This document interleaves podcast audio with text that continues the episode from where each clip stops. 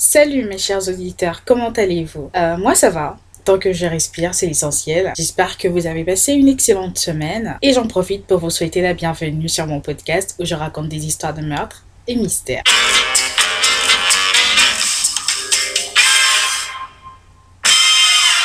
Alors avant de commencer l'histoire d'aujourd'hui, j'aimerais souhaiter la bienvenue aux nouveaux. Euh, bienvenue, je m'appelle Osnel et je suis là tous les mercredis et les samedis pour vous raconter les histoires les plus sordides qui existent dans ce monde. Alors aujourd'hui, je vais vous raconter l'histoire d'un célèbre hôtel situé à Los Angeles qui est connu pour avoir été le repère de beaucoup de criminels, notamment euh, de deux tueurs en série, hein, et euh, qui a aussi le record du nombre de suicides, de meurtres, d'agressions, etc. dans un hôtel. Et donc, comme vous l'aurez compris avec le titre, je vais donc vous raconter l'histoire de l'hôtel Cécile. Alors l'hôtel Cécile a été bâti en 1924 par trois hôteliers, euh, trois amis, du nom de William Hanner, Charles Dix et Robert Shops. Le coût total de construction était de 1,5 million de dollars environ. C'était pas très cher pour l'époque. Et les trois amis ont dû investir en fait, en fait million de dollars de plus pour la mise en place de tout ce dont ils auraient besoin pour démarrer leur business, c'est-à-dire emménager les chambres, enfin, vous voyez tout le délire, quoi. Donc, au total, l'hôtel Cécile leur aura coûté euh, un peu moins de 3 millions de Alors l'hôtel comporte environ 700 chambres dont certaines sont utilisées comme appartements pour euh, des locataires de plus long terme et ce depuis euh, des années. Alors juste après l'inauguration et jusque dans les années 40, l'hôtel va connaître un semblant de succès malgré l'enregistrement du premier suicide dans l'hôtel en 1927, seulement trois ans après l'ouverture. Ainsi donc, le 22 janvier 1927, un père de famille de 51 ans du nom de Egg Mark s'est tiré une balle dans la tête après que sa femme ait demandé le divorce. Le prochain suicide enregistré sera euh, le 19 novembre 1931 et sera le décès de Preston Handley, un monsieur de 83 ans qui s'est suicidé en avalant des capsules de Poison. En septembre 1934, ce sera le tour de Benjamin Dodich, un jeune homme de 25 ans, qui a retourné son arme à feu contre lui-même et s'est donné la mort. Le 26 juillet 1937, c'est un ancien soldat du nom de Louis Borden, qui a 53 ans, s'est donné la mort en s'auto-égorgeant avec une lame de en mars 1938, une jeune femme du nom de Grace Magro va tomber du 9e étage de l'hôtel et cela résultera à sa mort,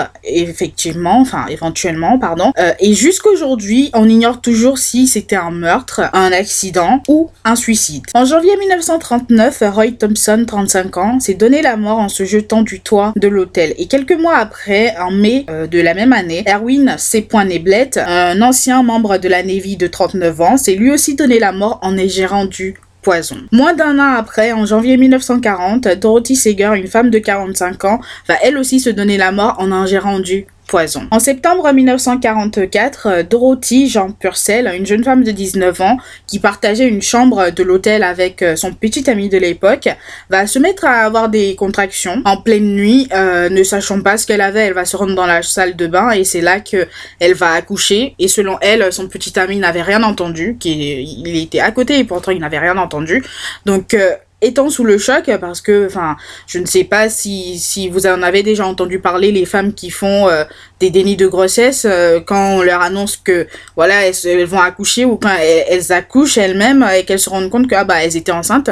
Généralement la, la plupart sont dans un état psychologique vraiment euh, je, je, je ne sais pas comment qualifier mais vraiment ouais très très bas. Et en fait elle va elle était tellement sous le choc que elle aurait cru que le bébé était un mort-né. Et ce qu'elle a fait, enfin, je sais pas, je sais pas, euh, le réflexe qu'elle a eu, c'était de jeter le bébé par la fenêtre. Et malheureusement, le bébé en est décédé. Donc en janvier 1945, Dorothy sera euh, déclarée non coupable euh, à l'état psychologique dans lequel elle se trouvait au moment de la naissance de son bébé. Après ça, en novembre 1947, Robert Smith je sais jamais comment prononcer les Smith. Ah, j'ai du mal avec euh, ce nom. Euh, désolé, excusez-moi.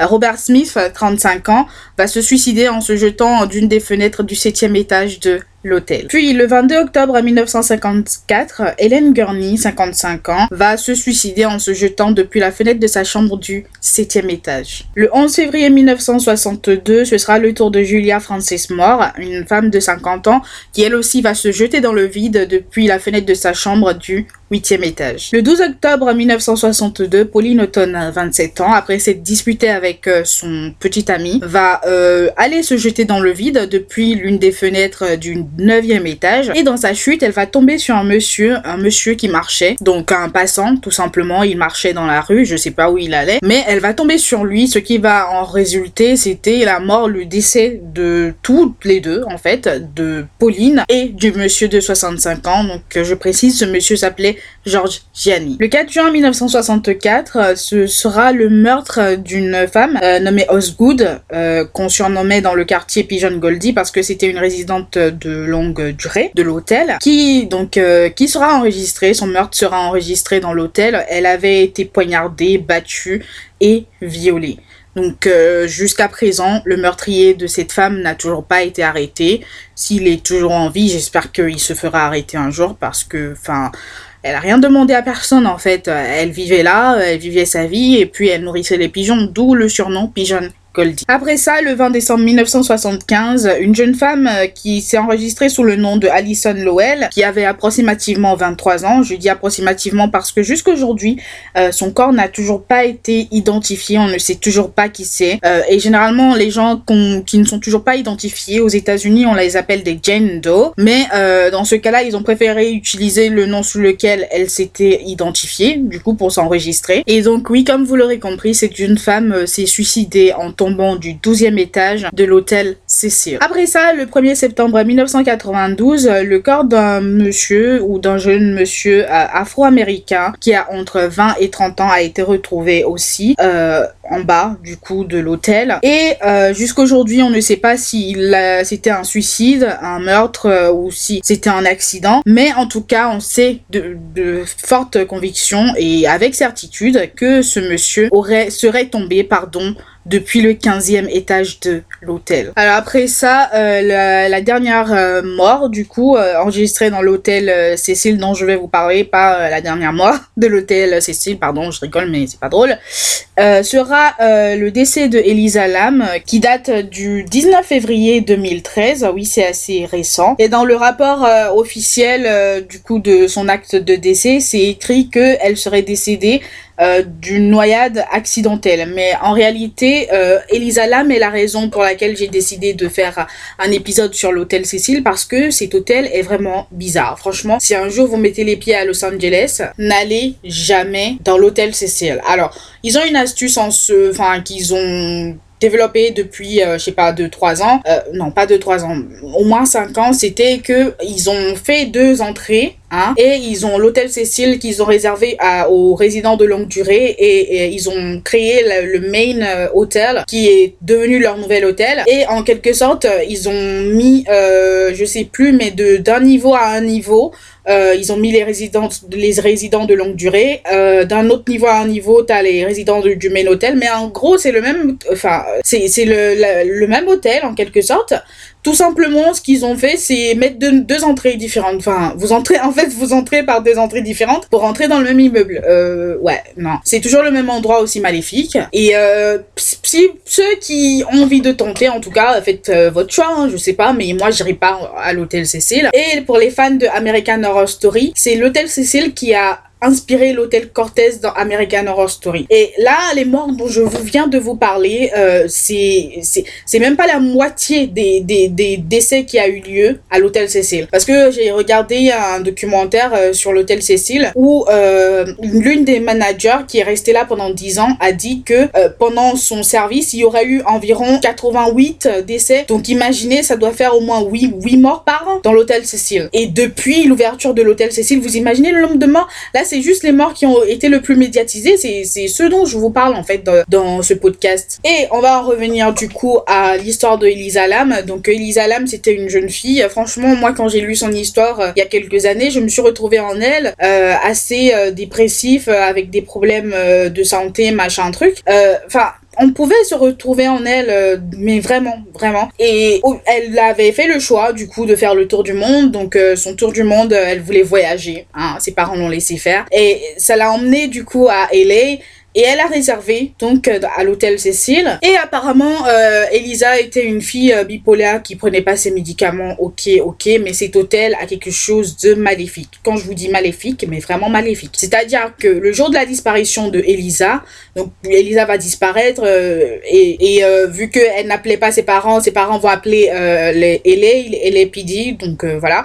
et, et donc ils vont très vite entamer une enquête parce que c'est une étrangère, elle est canadienne, qui est venue là. Enfin, il faut très vite la retrouver. Elle avait 21 ans. Donc, euh, le jour de sa disparition, ils vont revenir dans l'hôtel, ils vont voir les caméras de surveillance et c'est là qu'ils vont voir les caméras de surveillance. Et donc, je vais enfin vous parler du jour de sa disparition, pardon. Euh, ce qui s'est passé, c'est que on voit Elisa, euh, on voit au moins 4 minutes, au moins 4 minutes d'image. Je vous invite à aller voir euh, sur euh, internet, il y a, il y a les, les, les, vidéos de caméras de surveillance. On voit au moins 4 minutes de Elisa. Euh, C'était quelque chose de bizarre. C'est-à-dire, quand vous arrivez quelque part et que vous appuyez sur un ascenseur, généralement l'ascenseur il s'ouvre et vous entrez, que vous ayez appuyé sur un bouton ou pas, l'ascenseur, son réflexe c'est de se fermer. Elisa, quand elle rentre dans l'ascenseur, elle va appuyer sur tous les boutons qu'il y avait. L'ascenseur ne va pas se refermer. Et on ne voit que Elisa. On ne sait pas en fait s'il y a quelqu'un qui appuie sur le, bouton à l'extérieur pour empêcher l'ascenseur de, redémarrer, mais l'ascenseur ne va pas redémarrer pendant plus de 4 minutes pendant que Elisa était à l'intérieur. Et t'avais,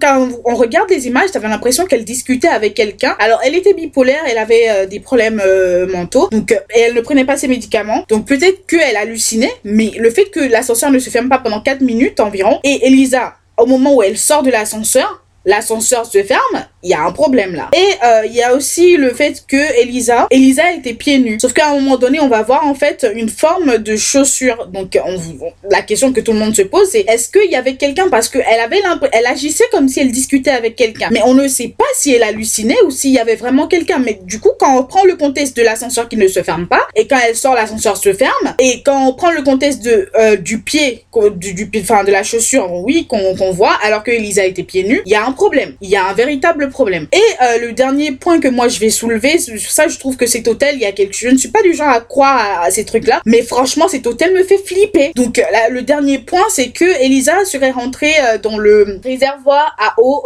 de l'hôtel qui était au, au, dernier étage et dans, enfin on se demandait si elle hallucinait, donc elle se cachait de quelque chose qui n'existait pas, ou si elle se cachait de quelqu'un en réalité qu'on ne voyait pas parce que l'hôtel Cécile n'a pas des, euh, des caméras à tous les niveaux donc on ne sait pas en quelque sorte mais en tout cas elle est rentrée dans le réservoir et euh, la théorie serait que le, réservoir était plein quand elle est rentrée dedans sauf que les gens sont rentrés chez eux et ils se sont mis à utiliser effectivement de l'eau donc le niveau de l'eau a baissé et donc elle s'est retrouvée piégée en fait dans le grand réservoir, donc elle n'a pas pu remonter. Donc c'est après que euh, son corps était en décomposition pendant euh, des, plusieurs jours. Donc les gens euh, qui buvaient qui, boivent de l'eau en quelque sorte au robinet comme moi, hein, ont senti que le goût était bizarre. Et c'est là qu'ils ont eu l'idée d'aller vérifier dans le réservoir et qu'ils ont retrouvé son corps. Mais quand moi ma dernière mon dernier point c'est que je ne comprends pas si le enfin le réservoir